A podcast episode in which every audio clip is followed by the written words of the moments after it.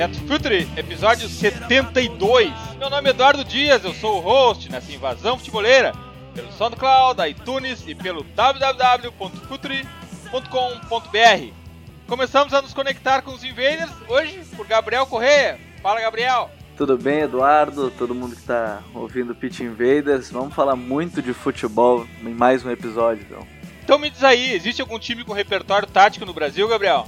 Eu acho que sim. Eu acho que hoje tem dois times que se destacam nesse ponto. Eu falaria do Corinthians e da equipe do Grêmio, assim, não são times que mudam esquema tático, mas eu acho que são times que sabem atacar de, de maneiras diferentes quando necessário. O Grêmio soube usar a bola aérea em alguns momentos, soube jogar pelo chão, bem intenso. É, o Corinthians da mesma forma, soube jogar em contra-ataque sofreu para propor, como muitos times do Brasil, mas eu acho que são times que têm um repertório interessante, não à toa são acho que os dois melhores times do Brasil hoje. Outro Invader se conectando, Myron Rodrigues, Dali Myron. Dali Jim, como é que vamos? Beleza, meu velho. E aí, tem repertório tático no Brasil? Tem um pouco, mas tem. O Grêmio, que o Gabriel falou, era o time que pegava muito entrelinha no primeiro semestre.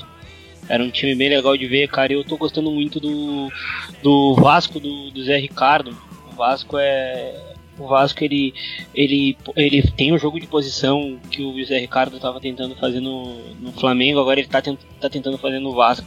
Eu tô achando bem legal, assim, que ele também tá colocando os jovens para jogar. O Evander vem bem, o Paulinho tá entrando legal, o Matheus Vital. É um time que, que tem boa, boa mão do José Ricardo nele. Hoje trouxemos dois invaders, dois caras já de casa e que a cada episódio que aparecem por aqui nos ensinam muito sobre futebol. Hoje trouxemos o melhor podcast futeboleiro do Brasil aqui para o The Pit Invaders. Bem-vindo entre linhas, Renato Rodrigues, jornalista e analista de desempenho da ESPN, integrante do Data ESPN, programa super coerente com este podcast. Mais do que isso, impossível. Seja bem-vindo de volta ao The Pit Invaders, Renato. Fala Eduardo, fala Myron, Gabriel. Pô, prazer estar aqui, como sempre. É, a gente já é da casa já, né? Praticamente, já, já se trata aqui nem como, como amigo de longa data. É sempre um prazer. Então diz pra gente aí, tem time com repertório tático no Brasil, Renato? Bom, eu não, eu não vou te responder isso, mas eu vou levantar uma bola que todo mundo vai refletir. É, se a gente levar em conta que tática é a execução da estratégia, uma troca de um jogador em si, de um lugar para o outro, não é uma variação tática. E a gente precisaria primeiro definir o que é variação tática. Cada um entende com isso. Mas eu acho que o Brasil passa por um momento, principalmente na questão de construção do jogo de se organizar para atacar. Eu acho que isso a gente passa por uma situação bem ruim no Brasil, mas como, como eles falaram, o Corinthians é um time com, com ideias, com bastante, bastante conceitos, o Vasco, é, que mais o próprio Havaí é um, um time que, que é organizado dentro das suas possibilidades. Eu vejo até os times de baixo hoje em dia com mais, mais repertório do que os de cima. Boa reflexão. Bem, a outra metade do podcast Entre Linhas, bem-vindo de volta, Léo Miranda que também enriquece a timeline futebolera com o blog Painel Tático do Globoesporte.com. Dali, Léo! Fala pessoal, muito obrigado pelo espaço, é sempre um, um, um prazer estar com vocês. Como o Renato disse, amigos de longa data e vamos falar de futebol. Então responde pra gente, existe repertório tático nos times brasileiros, Léo? Eu, eu, eu, penso que é, todos os times têm um repertório tático, todos os times têm, é, tem, tem variações táticas, tem um modelo de jogo, apesar das trocas de técnico, do, tempo de trabalho. Mas eu gostaria de citar também que talvez os dois times aí mais bem sucedidos da temporada, é, o Corinthians e o Cruzeiro, e o Cruzeiro é um time que muita gente é, vem esquecendo, mas que fez uma boa temporada, uh, são os dois times que têm variações, mas têm uma ideia de jogo uh, muito mais. Uh, insiste numa ideia de jogo. E talvez seja isso o diferencial das equipes. Ter uma ideia de jogo definida e executá-la com o maior afim possível. Boa reflexão, Léo. Vamos lá, Invaders! Vamos desconstruir o Brasil de Tite!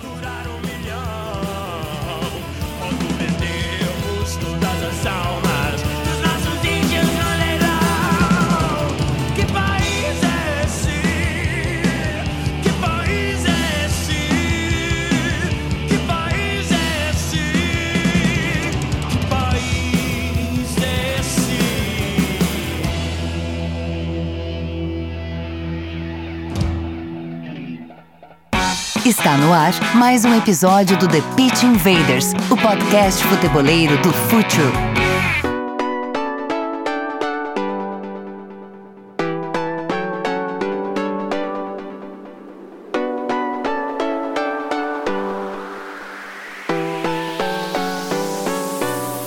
Bem, os invaders já têm notado que a Copa começou no futuro, ainda mais nessas épocas de data FIFA, temos dedicado muito ao Mundial e assim vai ser até a bola parar de rolar na Rússia. E hoje vamos tentar desconstruir a seleção, dentro do possível, é claro, faltando um pouco mais de seis meses, fazer aqui uma espécie de ponto de partida nessa análise, porque além de seguir de perto o time de Tite, a gente vai tentar fazer isso com todas as outras seleções, mas a gente vai ter que fazer isso episódio a episódio, mês a mês, porque sempre vai haver alguma surpresa e a gente precisa de tempo e tranquilidade para analisar com a profundidade que a gente quer fazer até chegar à Copa do Mundo.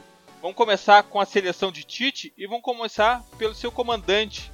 Renato, o modelo de jogo do Tite nesse período, na última década, quem sabe, evoluiu, não evoluiu? O que ele apresenta na seleção hoje é o Tite do, do Corinthians? É um Tite de um tempo atrás ou é um Tite 2.0? Não, se a gente pegar no, no início da, da, trajetória do Tite, acho que principalmente quando ele chega no Corinthians, né?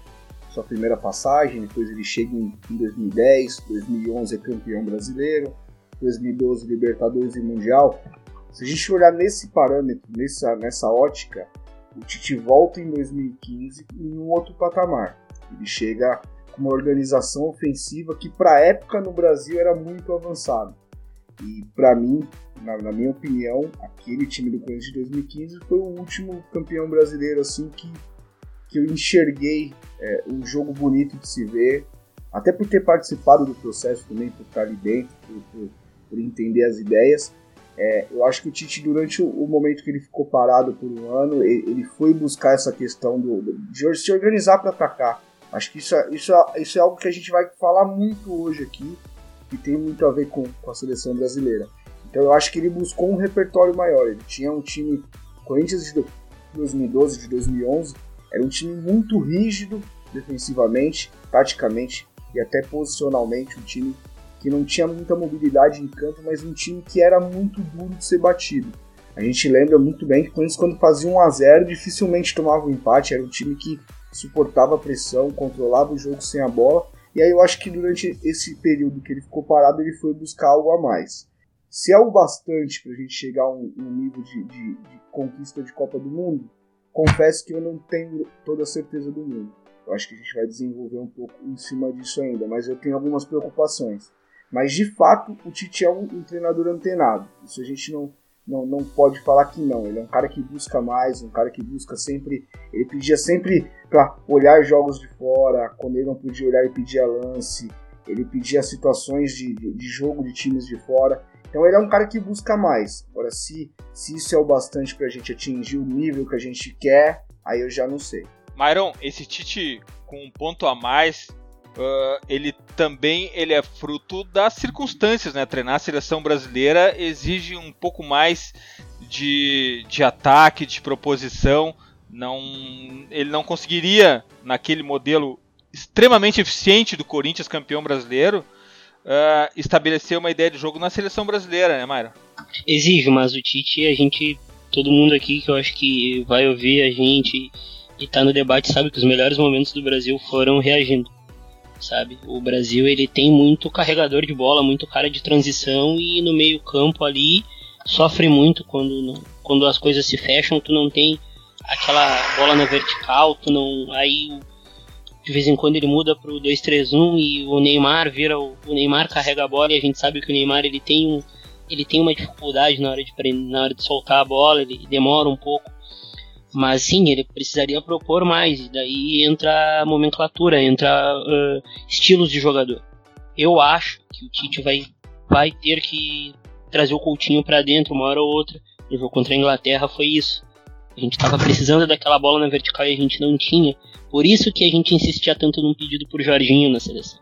É quando a gente fala do Arthur, por exemplo, o Arthur, primeiro que o Arthur ele é muito bom, mas ele ainda não tem um nível mundial e também não é esse cara da bola vertical. O Arthur é um acertador de jogo, não é o cara da bola vertical. A gente precisa achar um cara da bola vertical para ontem, porque a gente tá ficando muito batido nesse negócio de reagir e vai ter time que vai dar a bola pra gente. Aí eu acho que mora o perigo, não sei se você concorda. Léo, tem alguma contradição entre o modelo de jogo do Tite, esse esse aspecto mais duro que o Renato ressaltou, mas extremamente eficiente do Corinthians, com o jogo bonito que uma seleção precisa carregar?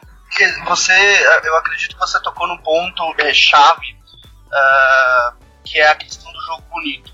É uma questão que ultrapassa a, a, a, a questão técnica, a questão tática, e entra um pouquinho na cultura de jogo do Brasil. Eu acredito que aqui no Brasil a gente vive um momento de quebra de paradigma muito grande, que é o que o Renato falou do organizar para atacar. Aqui no Brasil, os treinadores já dominam uh, o conceito da linha de quatro defensiva, já dominam um perde-pressiona. Isso já é visto, inclusive, em, em, equipes de Série B, por exemplo, em equipes com maior é, poder nos estaduais. Mas a questão do organizar para atacar aqui no Brasil, a gente ainda acredita, principalmente o torcedor, a imprensa e os técnicos, a gente ainda acredita no poder da qualidade individual do jogador. E aí o futebol é, mundial futebol visto na Europa e o contexto de seleções pede por um futebol cada vez mais organizado em todos os momentos do jogo, inclusive no ataque. Uh, o empate sem gols contra a Inglaterra é um bom exemplo de que como, como uma organização ofensiva talvez não tão rica contra outros times europeus e a seleção brasileira tem uma organização ofensiva, é uma seleção organizada ofensivamente, mas não é uma seleção uma organização tão rica. Como uma organização não tão rica pode parar frente a uma linha de 5, por exemplo. Então, é, existe uma questão aí da seleção ela precisar amadurecer um pouquinho essa questão. Na minha visão, não é selecionando alguns jogadores. É uma questão muito mais coletiva do que individual. Gabriel, o jogo bonito, de certa forma, é uma construção subjetiva, né? Uh, e a gente viu nesse último amistoso contra a Inglaterra um choque de realidade, né? A gente tem que enfrentar uh, defesas duríssimas. Então, de alguma forma, o modelo de jogo do Tite vai ter que encontrar uma fantasia, uma magia maior para passar por cima dessas defesas eficientíssimas europeias? Ou tu acha que a construção coletiva é que vai resolver isso? Eu estou falando isso, eu estou até te provocando, porque quando chega em Copa do Mundo, a gente a gente nota muito esse pedido da própria imprensa, de todo o contexto em volta de, de uma Copa do Mundo, para que o Brasil seja o Brasil que povoa o imaginário de todo torcedor. Mas às vezes a eficiência coletiva não vem só pela magia, né, Gabriel? É, eu acho que vamos indo por partes, né? Primeiro sobre subjetividade de beleza, porque é o que a gente sempre fala, né? Eu posso achar muito lindo a maneira como o Simeone joga e achar muito feio e chato a maneira como, como o Guardiola gosta de armar suas equipes. Eu acho que dá para começar por esse ponto. E, e, a seleção brasileira tem no seu imaginário, principalmente acho que pela Copa de 70 e, e a própria 82, quando não ganhou, muitas vezes ser mais lembrado do que 94, onde ganhou o título de uma maneira um pouco mais pragmática, num time que decidia com os dois homens da frente, mas tinha uma defesa sólida, um meio-campo sólido que cresceu na Copa a partir de uma substituição de um jogador ofensivo por um mais recuado, eu acho que o brasileiro acaba culturalmente, como, como todo mundo está falando, entrando nesse ponto que, que passa o jogo em si, quer que volte a ser o futebol de antigamente, que a gente sempre, que muita gente pede, ah, volta, volta o futebol de antes. E numa Copa do Mundo, eu acho que poucas pessoas às vezes lembram que são sete jogos, né? Então, em sete jogos, e eu não gosto de comparar tanto, mas eu acho que alguns momentos me lembra. É, o Tite tem um trabalho muito bacana na seleção brasileira, muito interessante, porque ele pegou um grupo de jogadores que com Dunga não rendia e tá fazendo render por ser um jogo mais organizado. Mas vamos lá, 2010, o time era muito organizado, jogava reagindo, é, tinha no Robinho decisivo pelo lado esquerdo, o Kaká, o camisa 10, Luiz Fabiano, camisa 9, mas no jogo que mais sentiu a pressão psicológica e precisou de alternativa, o Brasil não teve. Eu confesso que eu tenho esse medo com a seleção do Tite. Eu acho que ele tem muita capacidade. Eu estava lendo esses dias que ele é o único técnico das seleções que manda para todos os clubes é, todos os treinos que foram feitos e o que foi feito com cada jogador de clube. E, e eu li isso sobre o Manchester City, que, que falava sobre o Ederson, o Gabriel Jesus e, e tudo mais. Mas eu tenho medo que ele possa se prender numa maneira de jogar que na hora da Copa a gente vai enfrentar o Mania de 5 da Inglaterra e não vai passar. Então, é o que a gente falou no início sobre alternativa eu acho que isso pode ser um problema da seleção. Eu acho que o coletivo está muito bom, mas, mas falta aquele algo a mais e não é o jogo bonito. É algo como o Léo falou, um repertório ofensivo é, mai, maior, talvez, para enfrentar esse tipo de defesa. Renato, o jogo é um filme de 90 minutos e o modelo tático é só uma foto. Uh, o Brasil tem atuado no 4-1-4-1. Esse 4141, esse modelo 4141 representa o filme que a gente assiste quando vê o jogo do Brasil? É nesse 4141 que o Brasil ataca e defende? Bom, vamos lá. É, eu, eu tenho. A gente, a gente muda muito de opinião né, de, de, de futebol. Eu, eu, acho que isso é bom. Estava refletindo sobre isso um, um tempo atrás, até falando com o Léo sobre isso. Que eu fui, eu fui formado para o futebol com a ideia de Tite. Eu trabalhei com o Mano, com o Tite, então a minha ideia de futebol até tempos atrás era uma linha de quatro sólida, triangulação, boas transições, mas conforme o tempo vai passando, a gente vai mudando um pouco de ideia nesse sentido. Então é difícil falar se o Tite tem um sistema ou não tem. Por quê? Porque eu vou.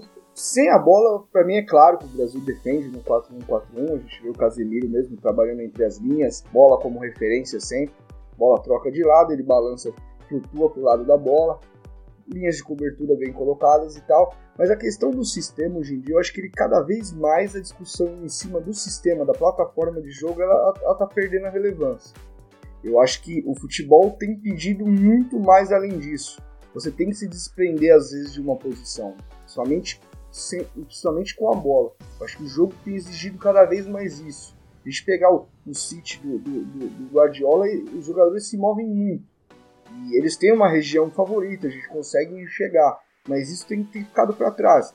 Então eu acho que o, o Brasil hoje ele, ele, ele, se organiza com um balanço defensivo, com o Casemiro e os dois zagueiros, né, com o Casemiro organizando por trás. Eu sinto falta nos nossos zagueiros que eles saiam com mais verticalidade, com os passes mais agudos. Eu acho que isso é um problema crônico no Brasil, no futebol brasileiro, e a gente vê isso na seleção. O Marquinhos talvez é um cara que tem mais repertório nesse sentido. Marcelo e Daniel Alves, muito espetados, né? eles são jogadores de característica ofensiva, mas jogando também por dentro. Então, às vezes, eu sinto a seleção faltando um pouco de amplitude, faltando abrir mais o campo. É, o Neymar faz esse movimento para dentro, para abrir espaço para o Marcelo entrar. Então, eu acho que a, a disposição tática, cada vez menos, ela tem relevância. Eu acho que o que a gente precisa discutir hoje em cima, em cima do, do Brasil de Tite é, é, entender as movimentações. É, o que está sendo criado para condicionar o Neymar a um drible, por exemplo? Porque eu vejo várias situações do Neymar tentando ir para cima de um jogador com, com duas, três linhas de cobertura logo perto dele, entendeu? Então é isso que eu estou falando. Como que ele está condicionando essa bola chegar no Gabriel Jesus? Ela não funcionou muito bem contra a Inglaterra. Então, eu acho que a discussão está mais em cima disso do que em cima do sistema em si como modelo, conhecendo o Tite, eu acho que ele não vai fazer grandes mudanças, ele não vai testar grandes coisas até lá.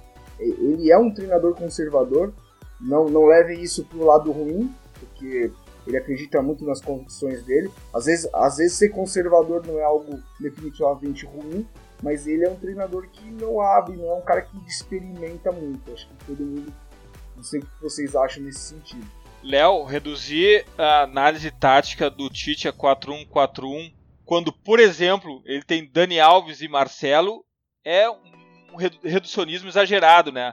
Porque quando esses caras passam a linha de campo, já não é mais 4-1-4-1. Exato. É, eu acredito muito que, que os números da, da, da, plataforma tática são apenas uma base e eles são, é, com certeza, discutidos aos jogadores, falados aos jogadores mas eles só são apenas uma base para se ter uma noção é, do ponto de partida do movimento do jogador. Então, 4-1-4-1 ele pode ter inúmeras formas de jogar, inúmeros conceitos, inúmeras ideias. E eu acho que é, destrinchar um modelo de jogo é destrinchar um pouquinho essas ideias. E o quanto dessas ideias são praticadas em campo.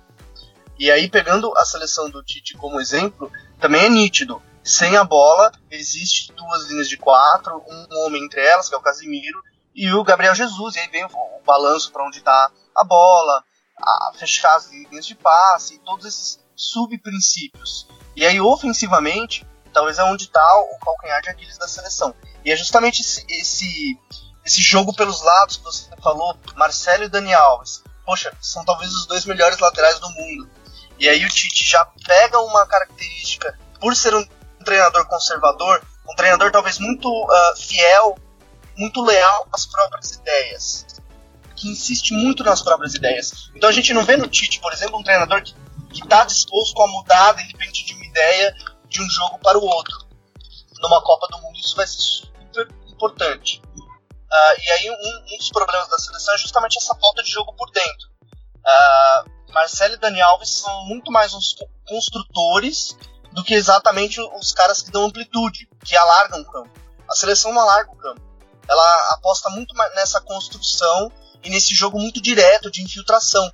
Contra um europeu que não dá espaço para infiltração, contra uma seleção menor, por exemplo, africana, que não dá espaço para infiltração, é um perigo.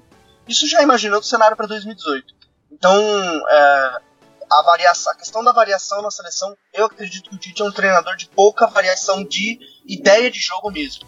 Ele é um treinador que acredita muito naquilo que ele treina, muito naquilo que ele pensa, e ele acredita que aquilo muito bem executado vai vencer uh, cenários mais difíceis. Myron, o 4-1-4-1 representa muito mais a, a, a, fase defensiva do que ofensiva da seleção, né?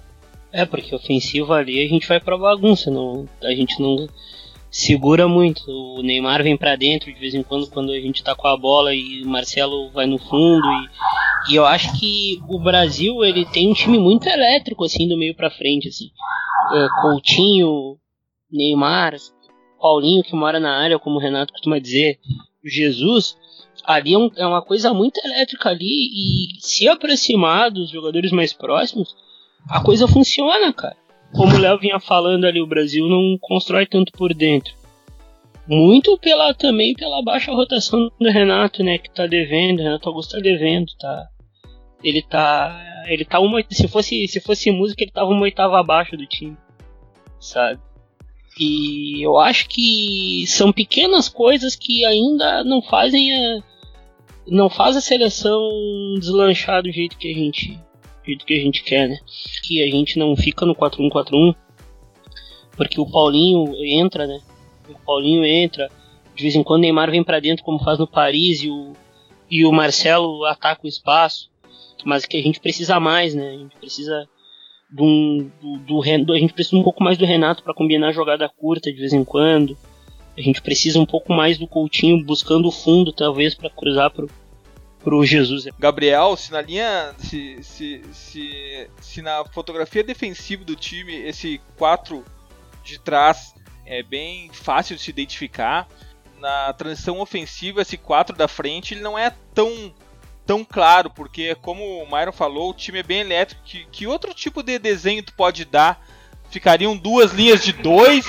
Ou ficariam três Uh, um e um mais próximo do Gabriel. Como é que tu vê, tu vê essa linha da frente se mexendo no ataque, apesar dessa bagunça, dessa eletricidade? Tu consegue identificar um outro modelo que a gente possa traduzir esse movimento dos jogadores da linha ofensiva do, do ataque do Brasil? Me parece que, que depende muito de quem tá, pelo, por exemplo, do lado direito do, do ataque, porque por exemplo, com o William, o William é um, um ponta totalmente que vai ao fundo e cruza. Ele, ele faz isso muito no Chelsea e, e perdeu muito espaço para o Pedro, porque eh, no ataque do Conte se joga com os dois meias são mais interiores, né? E, e as alas ficam a cargo de Moses e, e o, o Marcos Alonso, mas se o Coutinho joga pela direita, o Coutinho não tem nenhum problema em cortar para canhota e chutar, ele é um cara que tem muita qualidade para isso. E, e me parece que em alguns momentos o desenho, como a gente falou, se forma numa linha de três mais à frente, que, que se acaba se alinhando o Casemiro com o Paulinho, porque a, a substituição natural tem sido o, o Felipe Coutinho no lugar do Renato Augusto, que o Tite tem testado bastante, já falou que, que gostaria de fazer isso como seu grande teste pra, de alternativa na Copa do Mundo. E, e eu acho que quando não se tem o Coutinho, é como o, o Myron falou, o Paulinho é o cara que mora dentro da área. Só que o que, que me parece? O Paulinho é um volante infiltrador que depende muito do espaço criado pelo 9 mas o Jesus me parece um 9 mais fixo, ao mesmo tempo que sabe jogar pelos lados, mas me parece um 9 mais fixo, que não abre tanto espaço assim, diferente do que era o Corinthians em 2012, onde o Danilo muitas vezes jogava como referência, o Alex jogava como referência, o Sheik abria muito pelo lado e o Paulinho conseguia infiltrar.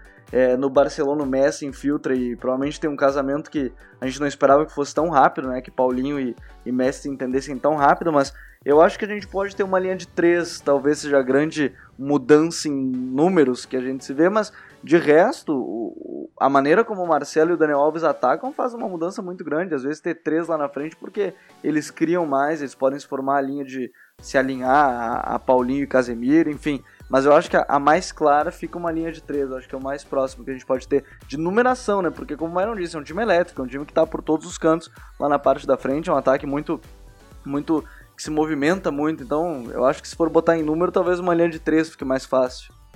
Gabriel, Alisson, Ederson e Cássio são os goleiros do Tite, né? É, eu acho que ele não vai mudar muito disso. O, o, o Tafarel já deu entrevista dizendo que o Alisson é o goleiro da Copa. É, não só o Tite, mas todo mundo já falou do Alisson. E, e ele tem, o Myron pode falar com mais propriedade, mas o, o Alisson tem desempenhado muito bem uh, o trabalho do, no, como goleiro na Roma nessa temporada, na Liga dos Campeões, pelo menos dos jogos que eu vi, ele, ele foi muito bem. O Cássio é um homem de confiança do Tite, eu acho que a gente está debatendo muito é, Vanderlei, é, Marcelo Groy, talvez, mas eu acho que o terceiro goleiro ele, ele, ele realmente pode ser utilizado, pode, mas, mas não precisa ser um debate. É uma posição que, ok, se for o Cássio, se for Vanderlei, beleza. E o Ederson certamente será o goleiro da próxima Copa. É, eu vou falar um pouco mais sobre ele na, nas dicas, mas ele é um goleiro completo. Na Premier League, talvez ele seja o goleiro mais completo, sabe jogar com os pés, de uma maneira que ele está aprendendo cada vez mais com o Guardiola. E, e com, com as mãos ele tem muita explosão, reflexo. É um goleiro que, olha. E dos três, é o único goleiro modelo A. É, é o único goleiro modelo A. O Alisson tenta ainda, mas, mas não, não tem tanta qualidade com a bola nos pés. O Ederson não. O Ederson é um goleiro que se antecipa, goleiro A, ele gosta de antecipar, sai jogando e tá nas mãos do Guardiola, né? Que fez os dois maiores goleiros recentes nesse sentido de, de saída de bola, que foram o Neuer e, e, muita gente não gosta dele embaixo das traves, mas com saída de bola era, era uma exceção, era o Vitor Valdez. Então o Ederson tá passando pelas mãos do, do Guardiola nesse quesito. Renato, os laterais, Alexandre da Juventus, Daniel Alves, Paris Saint-Germain, Danilo, Manchester City e Marcelo, Real Madrid são esses mesmos? Eu acho bem difícil que ele saia desses nomes, até pelo crescimento do Danilo, né?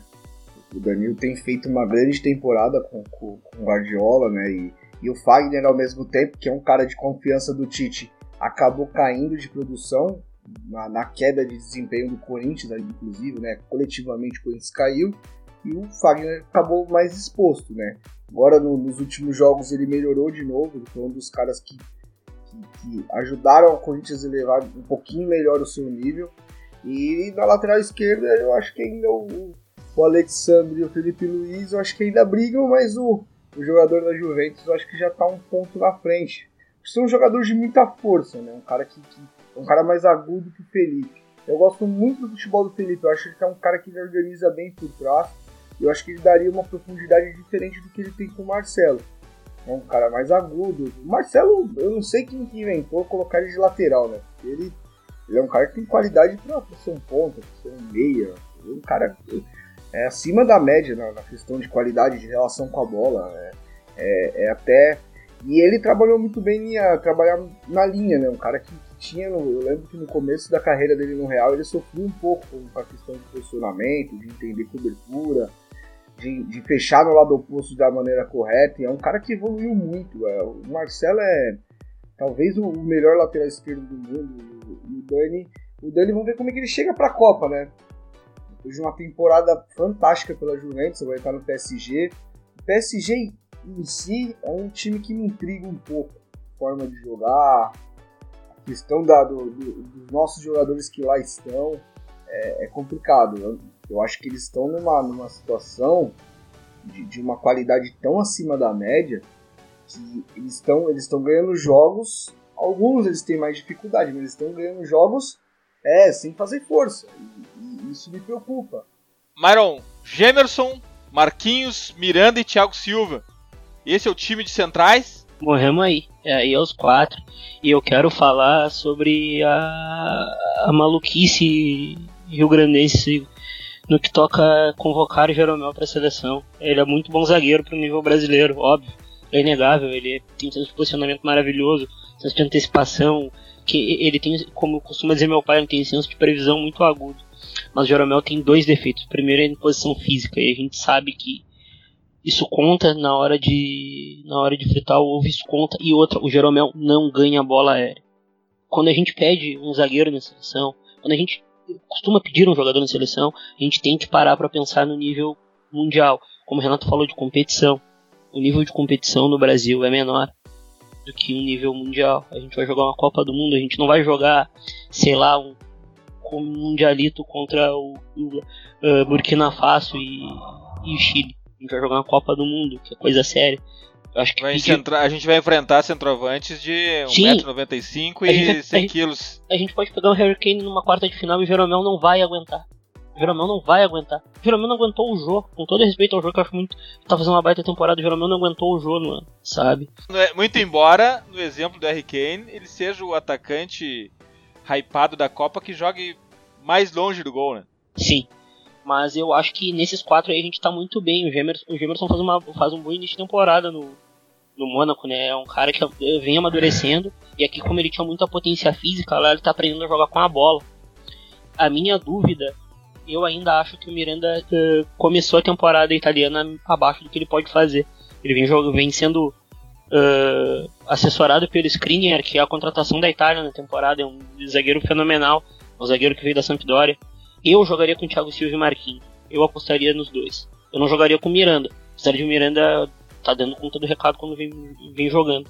Mas eu apostaria no entrosamento de, de Miranda e Thiago Silva. Gabriel, meio-campistas: Casemiro, Real Madrid, Fernandinho do City, Paulinho do Barcelona, Felipe Coutinho do Liverpool, Renato Augusto do Beijing Guan, William do Chelsea, tem duas vagas aí no meio. O que, que tu acha desse time de meias? Eu acho que Casemiro e Fernandinho são os dois primeiros homens ali desse 4-1-4-1 tradicional do Tite. Acho que não, não foge muito. Não são iguais, né, Gabriel? Eles não são iguais. Não, não são iguais e e quando falam que o Fernandinho é um cara que só bate, eu acho que é um problema, ao mesmo tempo que às vezes ele exagera realmente na, na força. É, o que a gente está vendo hoje nessa temporada do Manchester City é um Fernandinho que chega na área, chuta de fora, é, faz golaços.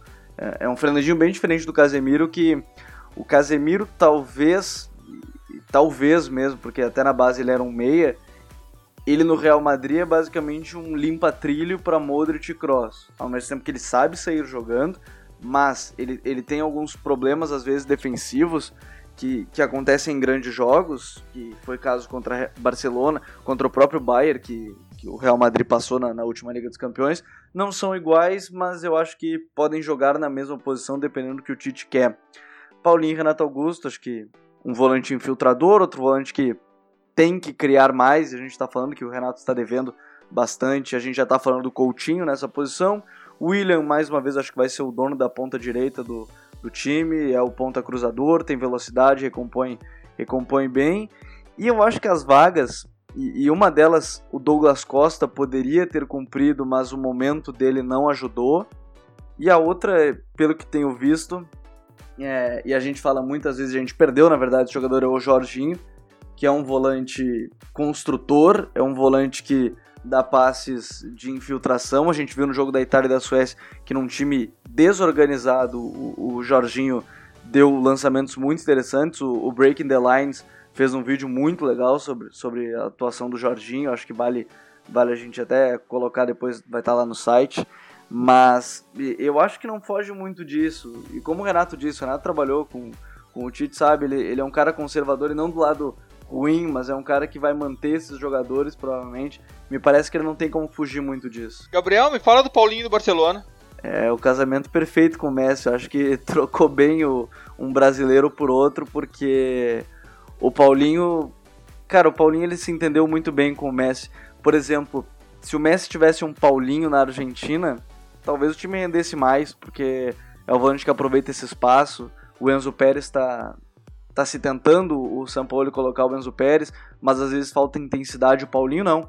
O Paulinho, se precisar que ele divida com o zagueiro para ajudar e desafogar o Luiz Soares, ele vai fazer isso e vai voltar com o mesmo vigor físico para voltar e ficar ao lado do Busquets na, na hora de marcar no, em duas linhas de quadro. Então, o Paulinho tem surpreendido muito, é, mesmo vindo do futebol chinês, que foi a grande dúvida do, na época quando os jornais espanhóis criticaram e porque ele foi um flop no Tottenham, é verdade, porque exigiam dele algo que ele não é, um box-to-box, ele, ele é um volante infiltrador, ele, o box-to-box eles têm que criar e não é o, a função do Paulinho.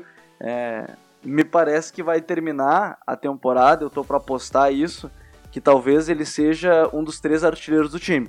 Messi, Soares, talvez o Paulinho seja seja o cara que vai fazer muitos gols e possa ajudar muito o Barcelona na temporada, por exemplo. Renato, Casemiro e Fernandinho pro Tite é um ou outro, mas eles não são iguais. Só que substituir o Casemiro pelo Fernandinho, tu muda o jogo? Ou não necessariamente? Parece que não, né? Mesmo não sendo o mesmo jogador. Eu, eu tenho a impressão de que o Fernandinho constrói mais. Eu acho que o, o Fernandinho ele, ele, ele trabalha melhor essa bola no chão. É, uma coisa que eu estava até comentando com o Léo um tempo atrás, que, eu tenho sentido falta do Casemiro, que é, é, é os são as invertidas de jogo. Ele é um cara que consegue distribuir bem essa bola longa.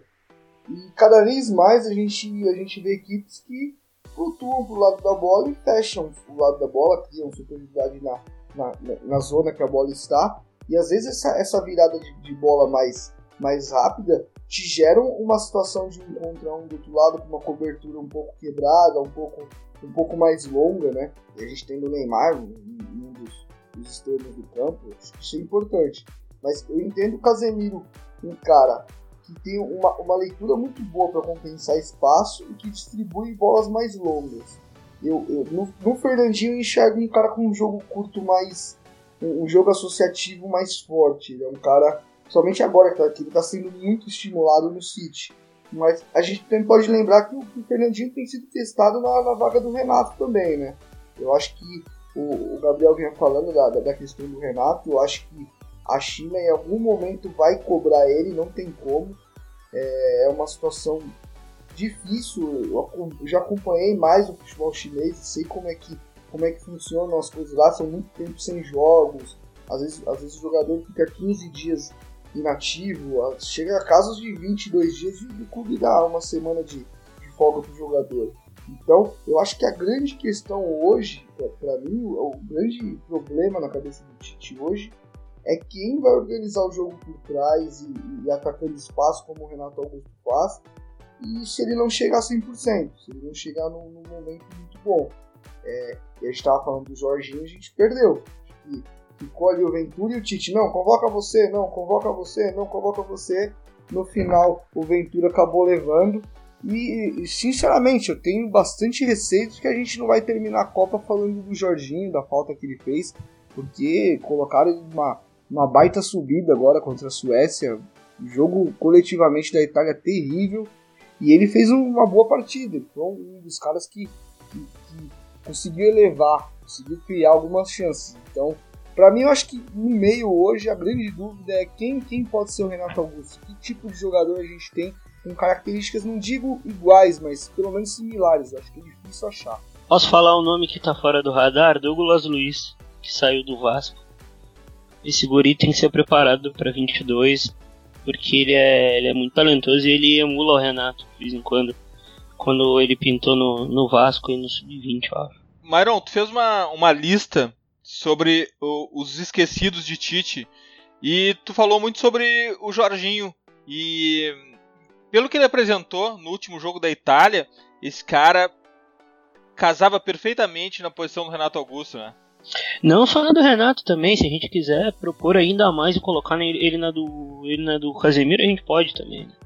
Ele dá o tapa vertical, cara. Ele, mas como eu tava, o Renato ia falar ali sobre o Douglas, o, o, a gente faz a confusão com o Jorginho, né? O Jorginho ele é, ele é primeira. Ele é primeira. ele é 5, quem faz a Renato ali é o Alan, que também é esquecido. O Alan é outro cara que podia estar ali fazendo a do Renato, sabe? É, eu, eu, acho, eu acho o Alan mais Paulinho, cara. E o Douglas Luiz também. Eu, um cara que eu gostaria de ser, ver testado na, na, na, função do Renato, eu acho que é um cara que ele ataca menos espaço. Ele é um cara que não, não chega tanto, apesar de ter chegado nesse início de temporada, que é o Fabinho. Eu acho que um cara que. Eu acho que é um cara. É, eu acho que o Fabinho era um cara que, pelo menos no, no ano passado, que eu acompanhei mais o Mônaco, ele era um cara que organizava bem por trás, ele dava uma, uma sustentação no jogo, ele circulava bem a bola. Não sei como que ele está sendo trabalhado esse ano. O Fabinho ataca espaço também. Essa é a grande. Eu acho que o Fabinho ele é um pouco mais completo, assim. Ele, é, ele tem, ele consegue ser Paulinho e ele consegue ser Renato Augusto. Então, é, talvez seria um jogador bem interessante para ele ir para a seleção. Tanto é que ele já jogou como lateral, né? Ele é, já jogou como lateral direito. Né? Ele, fazia, ele então, começou como lateral. Exato, e o lateral tem essa questão de, de atacar o espaço, de correr, já ir para o espaço vazio. Então, e ele, e ele na, no Mônaco, ele conseguiu muito bem essa, essa capacidade de, de organizar. Então, acho que ele seria um jogador bem interessante, porque ele é, ele é esse tipo de jogador completo que o Brasil não consegue produzir. É impressionante que o Brasil não consegue produzir um jogador que consegue organizar e atacar, uh, atacar o espaço na mesma intensidade, com a mesma inteligência. Léo, qual o melhor Felipe Coutinho? Pé natural, pé trocado? Onde é que a gente consegue potencializar esse talento dele? Uh, para mim, o melhor Felipe Coutinho é aquele que começa na esquerda e flutua. É... Assim, como, como ele joga no, no Liverpool.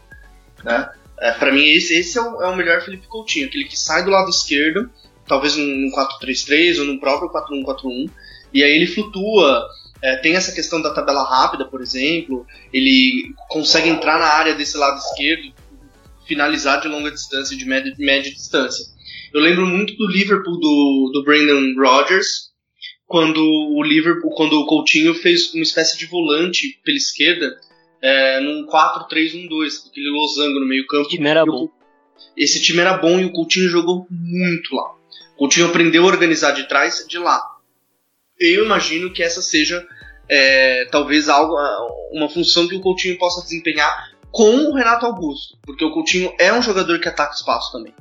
Então, e, e, e ele não só ataca espaço, como ele tem um drible curto, interessante para tirar marcadores, para eliminar marcadores. Então, talvez retirar o Paulinho, abrir mão dessa da presença de, de área do Paulinho e colocar o Coutinho junto com o Renato Augusto, dando ao Coutinho essa essa essa possibilidade dele, dele ir box to box um pouquinho mais do que do que o Renato Augusto deve é uma, uma possibilidade interessante também. Até porque, se tu fizer o Felipe Coutinho pisar nas laterais, de um lado tem Neymar e do outro tem William, né? Complica Exato. Um é, eu acho, acho que o Coutinho por dentro, a única coisa que me deixa um pouco aflito assim, é que ele é um cara que prende bola. E ele é um cara que ele não tem uma imposição física muito grande. Então, se ele, se ele for jogar pelo, pelo, pela região central, ele vai ter mais pressão na bola. Isso é inevitável. E aí eu tenho um pouco de receio se ele pegar um, um, meio de campo físico, por exemplo, se ele pegar um Dembélé da Bélgica, por exemplo, batendo com ele ali, prendendo bola, ele não vai, não vai conseguir dar dinâmica para o jogo. Eu acho que ele, ele, teria que criar um comportamento de executar rápido e fugir desse contato. Dominar sempre tirando, sempre tentando usar a troca de direção, porque ele tem uma troca de direção muito boa. Vamos para os atacantes. Roberto Firmino do Liverpool, Gabriel Jesus do City, Neymar do Paris Saint-Germain, Douglas Costas do Juventus, será? Não sei. Gabriel, teu homônimo, Gabriel Jesus, é um cara de peso que vai nos dar seis gols nessa Copa? Ele tem tudo para fazer isso, né? O, o, Gabriel Jesus é o cara que não perde um jogo há um ano, um jogo oficial. Isso é, é curioso de ver, mas o, o Gabriel Jesus para quem não acreditava, como Leandro Donizete, né? Quero ver na Europa. É, a gente está vendo hoje o Gabriel Jesus, o impacto que ele teve no Manchester City é muito grande. Talvez é, dos jogadores que foram para a Europa recentemente, brasileiros, o impacto do Gabriel Jesus seja maior que o do Neymar no primeiro momento. O impacto do Neymar depois nem se fala no jogador do futebol brasileiro. Hoje é, um dos três melhores jogadores do mundo, sem dúvida. Mas o impacto Gabriel Jesus na sua chegada na Premier League, no meio da temporada, fazendo gol, é, já, tendo, já tendo 20 gols na, na Premier League praticamente, e ele não tem um ano completo de competição, é muito grande. Eu acho que ele pode ser, mas ele vai brigar com um cara por essa artilharia que não é do Brasil, que é o Timo Werner, pelo menos é o que me parece. É, vão ser os caras que vão brigar por essa artilharia. Dois jovens, noves, e que vem se mostrando cada vez mais moderno. Myron, Gabriel Jesus é pivô? Gabriel Jesus é falso 9? O Gabriel Jesus é segundo atacante? O que é Gabriel Jesus, mano? Gabriel Jesus é tudo e mais um pouco, mano. O é muito completo, ele começou na ponta, a gente lembra disso. O Gabriel começou na ponta, aí foram posicionando ele para dentro e ele lá dentro ele tem uma ele lê os espaços, tem gente que tem gente que fala, ele só faz gol empurrando a bola. Mas tem que ter muito, tem que ter muita qualidade para empurrar a bola. Tu tem que saber ler o espaço. O Gabriel Jesus ele é muito completo porque ele combina, sabe combinar a jogada. O gol do City contra o que o De Bruyne fez de pé esquerdo, que eu esqueci, contra o Chelsea, sai do Jesus uh, atraindo marcação, tabelando e deixando o De Bruyne com, com condição de finalizar. Ele é muito inteligente, ele é muito completo. Ele é um, ele é um dos caras, que, ele, é um, ele é um dos centroavantes mais talentosos, assim, dos jovens, assim, eu acho ele muito talentoso. Eu gosto muito, ele é, ele é completo, ele pode fazer tudo mesmo, ele é, ele é muito bom. Léo, e ele pode encarar uma, uma linha de centrais como a da Inglaterra, por exemplo, bastante física, alto, de 1,95m. Como é que ele se vira nesse meio? Eu, eu acredito que, o, que o, a qualidade do, do Jesus está aí. Está no jogo físico, no jogo de aproveitar a bola em pouco espaço, por exemplo. Ele é um grande finalizador. É, não acho que assim que é, que é absurdo, por exemplo, falar que ele parece lembra um pouquinho assim o estilo o Romário, um pouquinho, pelo que eu vi do Romário, de ser um cara que aproveita o espaço, de ser um cara que finaliza, tá sempre ele precisa de uma bola só, né? Às vezes precisa só de uma bola. Ele sempre tá, ele sempre tá levantando a perna. Seja quando, como ele vai atingir, ele não tem medo de atingir a bola do jeito errado. Ele tá sempre movimentando a perna. Mas eu vejo que o Gabriel Jesus ele a, a, qualidade, por exemplo, que o Firmino tem de participar da construção, o Jesus não tem, talvez. E aí, é, talvez isso seja um problema. É, pensando na linha de 5, numa linha de 4, enfim, pensando na organização defensiva das seleções da Copa, o Gabriel Jesus tem muito a acrescentar. A imposição física dele é muito forte. Pensando é, se a seleção precisar cadenciar e virar um resultado, por exemplo, o Gabriel Jesus talvez acrescente um pouquinho menos quando ele recua e sustenta uma bola, ou recua e tem que soltar essa bola com passe. Ele é um jogador que ele não, ele não tem tanta qualidade. Ele tem essa qualidade, mas é uma coisa que num ambiente de pressão, por exemplo, não tem, não faz isso de uma forma natural. A esperança do Jesus e do Fernandinho, por exemplo, é que eles estão sendo trabalhados pelo Guardiola, que é um técnico que de fato trabalha o jogo de uma forma muito completa. Então, e ainda tem quase seis meses aí do Jesus treinando diariamente com o Guardiola, ele e isso pode acrescentar muito para a seleção. E a gente fica impressionado com a relevância, não sei se a relevância é a, a palavra certa, mas com a abordagem que a gente vê no mainstream sobre a diferença de Gabriel Jesus e Roberto Firmino, como se se esperasse de um a mesma coisa do que se espera de outro, né, Renato? E parece que o Roberto Firmino, ele é, é, é subestimado, porque ele tem uma importância maior do que se dá. Não é meramente substituir o Gabriel Jesus, é substituir um modelo de ataque, né, Renato? É, ele dá uma profundidade que o Gabriel não dá. O, o Firmino, sim, a gente pode considerar ele como um falso 9. Ele, ele é um cara que ataca bem espaço, que infiltra, que, tem, que, que vai finalizar também, mas a grande função dele, a grande essência dele é sair do, do, da referência e, e, buscar superioridade numérica em setores do campo. Ele vai sempre encostar para triangular, para tentar uma, uma, uma, tabela, escorar uma bola para alguém já entrar no, no, espaço que ele deixou. É, ele, ele, é um cara que aqui no Brasil, não, não sei se porque ele, ele é um cara que não jogou aqui, né? Ele saiu do, do Figueirense muito novo, foi, foi para a Alemanha. É, ele, ele parece ser um Foi cara. Foi pra Alemanha descoberto pelo Football Manager. Sim, sim. E ele é um cara, e ele é um cara que é, até na questão de comunicação, assim, ele parece ser um cara mais reprimido, né? Ele, ele, ele, brinca bastante em rede social e tal, mas você vê que em entrevistas ele é um cara que mais, ele segura um pouco mais a fala, não, não se expõe tanto. Então isso gera algum tipo de rejeição. E aí vem cá onda, né? A gente vê o Jô fazendo muitos gols no campeonato e a gente, como, como o Mário falou do Jeromel, a gente tem mania de achar que o daqui é o melhor.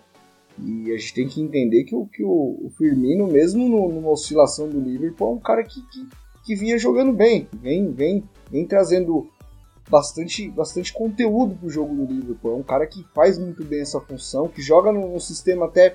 Vai, não, não chega a ser um 4-1-4-1, mas é o 4-3-3, que talvez é, muita gente até nem considera o 4-1-4-1, né? Diz que é tudo 4-3-3, porque ele tem bastante, bastante semelhança mesmo. Mas eu, eu não tenho dúvida que esses dois têm que ser os, os dois, os dois atacantes da Copa. É, só se acontecer alguma coisa muito é, extra muito, muito grave para não irem. Eu acredito bastante no Firmino. Eu acho que num, num jogo assim, por exemplo, com, contra a Inglaterra, eu acho que ele é um cara que poderia tentar arrastar um zagueiro em algum momento. Apesar, apesar que a linha, a linha, de, a linha de zagueiros da, da Inglaterra é muito, muito posicionada, né? Quase nunca você conseguia tirar alguém do, do seu lugar. E quando você tira, você tem cinco justamente já para fechar o espaço rapidamente. Mas eu acho o Firmino um jogador bastante interessante. Eu acho que ele não é dos nossos melhores jogadores, mas eu acho que também a gente pega um pouco pesado na crítica sobre ele. Vamos, vamos encerrando esse podcast aqui, mas eu queria saber de vocês rapidinho, cada um aí. Renato, qual o ponto fraco dessa seleção? Eu acho que é a construção ainda. Eu acho que é um time que, que não tem muita variação de, de jogada combinada, de, de, criação por dentro, de, de, de, mais movimentos de infiltração. E eu sei que é um pouco polêmico. Eu acho que o Neymar em vários momentos eu sempre fui um cara que sempre defendia o Neymar por, por também me colocar do lado dele, principalmente com o tipo de pressão que ele sofre no futebol brasileiro. Mas é, me preocupa o Neymar pelo caminho que ele tem, tem tomado, de querer ser o cara que vai resolver. Alguém, não sei por que colocou isso na cabeça dele desde criança, de que ele vai resolver sozinho. Eu acho que, que se você não, não, não conseguir trazer ele para um, um senso coletivo, de que entender que a individualidade dele vai fazer bem para a seleção quando o coletivo estiver bem, bem, bem fortalecido. É, para mim, esses dois pontos. Eu, eu, eu, tenho estudado muito a questão de se organizar para atacar. Eu acho que isso deve muito no futebol brasileiro. Eu acho que o, que o, que o Brasil tem muito a avançar ainda. Entendo que o tempo de trabalho também não é não é daqueles, como, como o Gabriel disse, não, é, não são só quatro meses, são poucos jogos, pouco tempo de convívio, pouco tempo para criar novos comportamentos. Então acho que é, é, na construção e essa questão do Neymar, colocar o Neymar no, no, numa ideia mais coletiva. Léo, qual é o ponto forte da seleção do Tite? Para mim o ponto forte é a organização defensiva. Acho que é, assim, como e isso talvez seja o que faz o Tite ser esse treinador. A seleção defensivamente, o, o perde pressiona da seleção, a atuação que ela faz pro lado da bola, a, a transição defensiva é muito rápida. É, isso contra qualquer time, qualquer seleção, por maior, menor, mais tradição, menos tradição. Acho que se a seleção tem uma chance, uh, ou, ou se, se, quer fortalecer o modelo, aposta no que o Myron falou logo no início lá. Aposta nesse modelo reativo, porque é onde o Tite uh, domina com maestria isso e a seleção é, vai muito bem nesse modelo reativo. Então, para mim, é, é essa organização defensiva ao que leva uma organização ofensiva mais, uh, ou mais efetiva quando está contra, contra-atacando, quando, está reagindo. Myron, como é que a gente ganha da Espanha, da Alemanha e da França? Ah, primeiro rezando pra caramba, a gente tem que se pegar e depois a gente vai pro pau, mano. Daí a gente tem que acreditar no, na reatividade, mano. Dá uma bola pra Espanha, pode dar. Confia muito, tem que confiar no, no que o Léo disse na flutuação, não perde, pressiona, daí a bola no espaço, mano. Não leva o gol, cara. É, não leva o gol também. Eu acho que a seleção tem, não leva o gol. Se é, levar o primeiro gol, dá pra construir, né? Aí, pra construir. Aí, aí, aí, aí, quebra tudo. Aí eu Sim. acho que quebra todo o modelo, toda a essência, assim, do, é, tá né? Não, não, não pode tomar o gol. Aí depois é bola no espaço, mano. Mas essa pergunta, mas essa pergunta do, do Edu vale um milhão de dólares, cara. Vale. Essa, essa é difícil, hein? o negócio que o torcedor tem que ver que a, a gente se empolga pra caramba. Eu me empolguei pra caramba quando a gente meteu o saco na Argentina lá. Mas tá ligado? a gente tem que pegar e ver que ó, esse time funciona melhor reagindo. Não vamos achar que vamos tocar três em todo mundo aí e vamos sair, vamos sair com a taça. Tem jogo que a gente vai ter que dar a bola. Vai ter jogo que o melhor em campo vai ser o. Vai ser o Marquinhos, vai ser o Casemiro, sei lá. Aí dá a bola para quem desequilibra, mano. Vai, vai, reage, reage. Eu acho que reagindo a gente pode ganhar desses caras aí. Se a gente for ir querer propor com eles, nós vamos, nós vamos sofrer. Esse vai ser o grande paradoxo, né, Gabriel? Quando o nosso ponto forte tá na reação e toda uma nação vai querer a proposição e o jogo bonito. É, e, e eu queria tocar um ponto, o Léo falou do, de não sofrer o gol e o Renato falou de, de construir.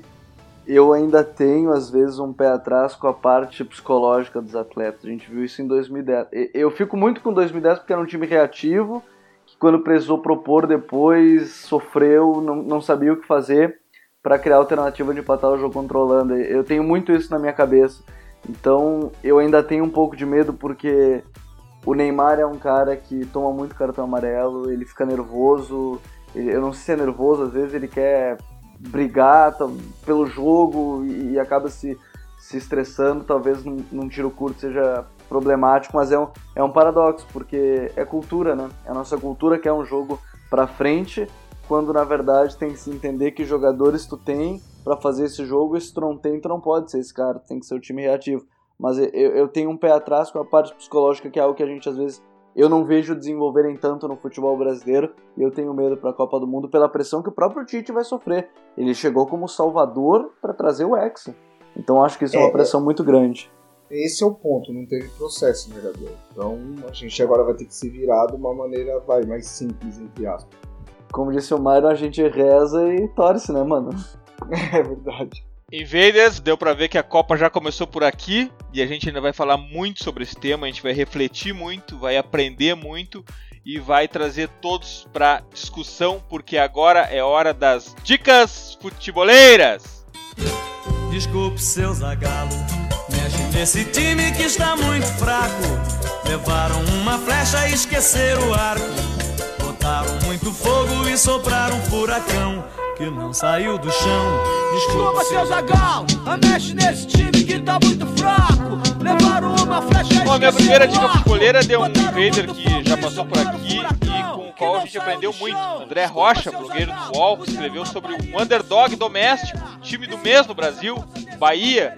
Uma análise bastante detalhada e que traduz exatamente como funciona o time de Carpegiani uma bela surpresa desse final de Brasileirão.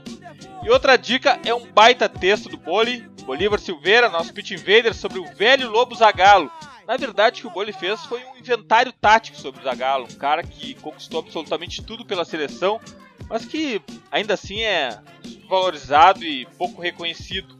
E o reconhecimento que ele recebe ainda é muito ligado ao folclore, quando na verdade é um cara que acrescentou muito à tática das seleções, tanto como jogador como técnico e tenho certeza que vocês vão se convencer disso ao lerem o texto que já está no nosso blog www.futre.com.br. Gabriel, qual a tua dica futeboleira? A minha dica futeboleira é um texto do Albert Moren, analista espanhol. É, ele fala sobre goleiro e canhoto. Porque o Valdez contou uma história uma vez que ele não queria ser goleiro e disse que existem duas classes especiais de jogadores: jogador canhoto e o goleiro, por coisas que se sucedem dentro de campo. E o goleiro canhoto, só para trazer esse destaque durante o texto, o goleiro canhoto tem a facilidade maior para defender chutes de destros, que são a grande maioria no futebol. Mas o que o Guardiola está fazendo com o Ederson, que é o grande personagem desse texto, é nada mais do que uma evolução do goleiro A que a gente já está acostumado e que a gente viu com o Valdez e com o Neuer. Então, a gente pode ter um goleiro para a seleção graças às mãos do Guardiola e que é um canhoto e é um goleiro. Graças, Gabriel. Valeu, Eduardo. Valeu, pessoal do Entrelinhas, o Léo, o Renato. Aprendi demais. Valeu, Myron. É, e Dali Pit Invaders. Myron, qual a tua dica futeboleira? Mano, na semana a Itália, que é uma, a, a seleção que eu torço depois da, da nossa, ficou de fora da Copa aí. Muita gente soltou clichê falando que a geração era fraca que isso, que aquilo, e muita, muita, muitas das pessoas que falaram não assistiram os jogos.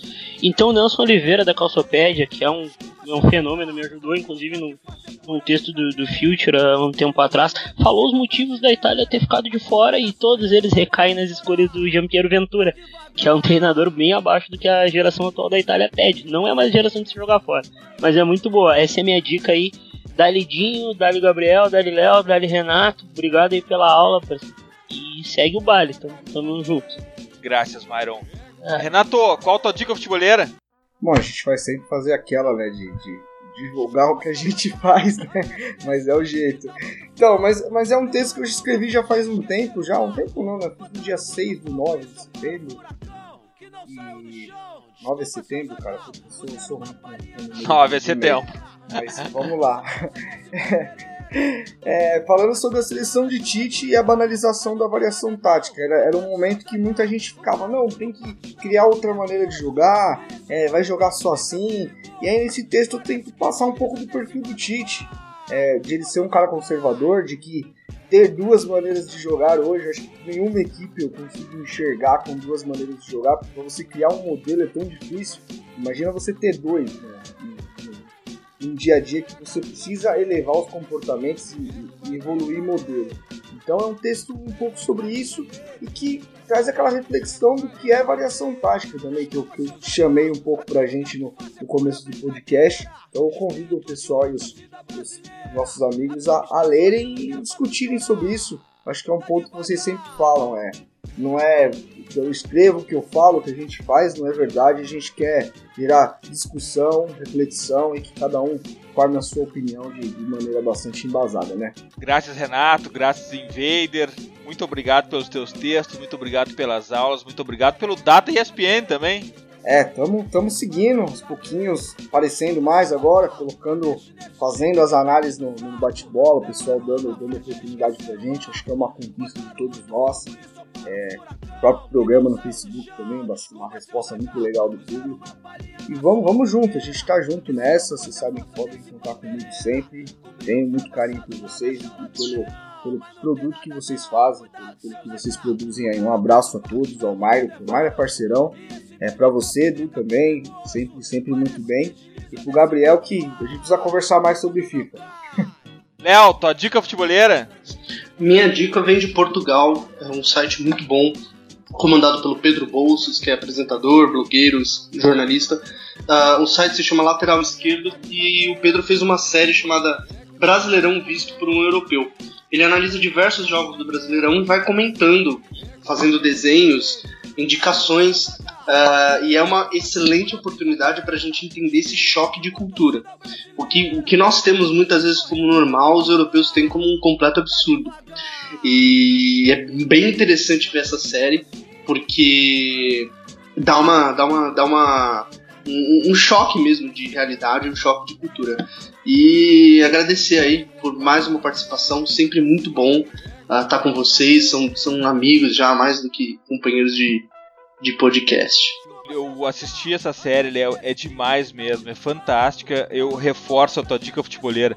Graças, Léo, graças, Invader, obrigado pelas tuas análises, obrigado pelo blog e obrigado pelo Entrelinhas, melhor podcast de futebol do Brasil. Com certeza, com certeza, tamo junto e e tem um carinho enorme pelo projeto, um carinho enorme pelo, pelo Entrelinhas e pelo, pelo podcast de vocês, que acho que é o, é o melhor podcast de futebol da, da internet. Valeu! E nunca esqueçam, The Pit Invaders, o podcast de projeto Futuro, está no iTunes, na SoundCloud, assinem nossos feeds, sigam também a nossa playlist Futeboleira, hashtag We Love Futebol do Future FC, no Spotify, curtam a melhor galeria de futebol culture do Instagram, no perfil Future FC.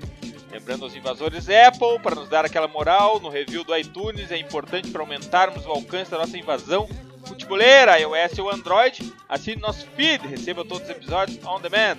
Invadam também o nosso blog futeboleiro www.future.com.br. Abraço e até a próxima invasão, The Pit Invaders! A turma está sorrindo que é pra não chorar. Tá devagar.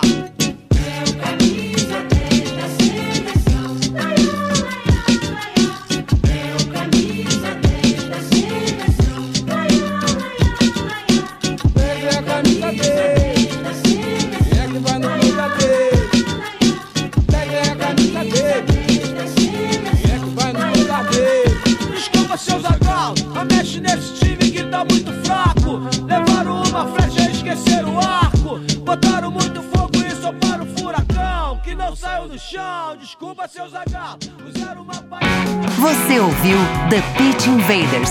Siga nossos perfis. Visite www.future.com.br We love football.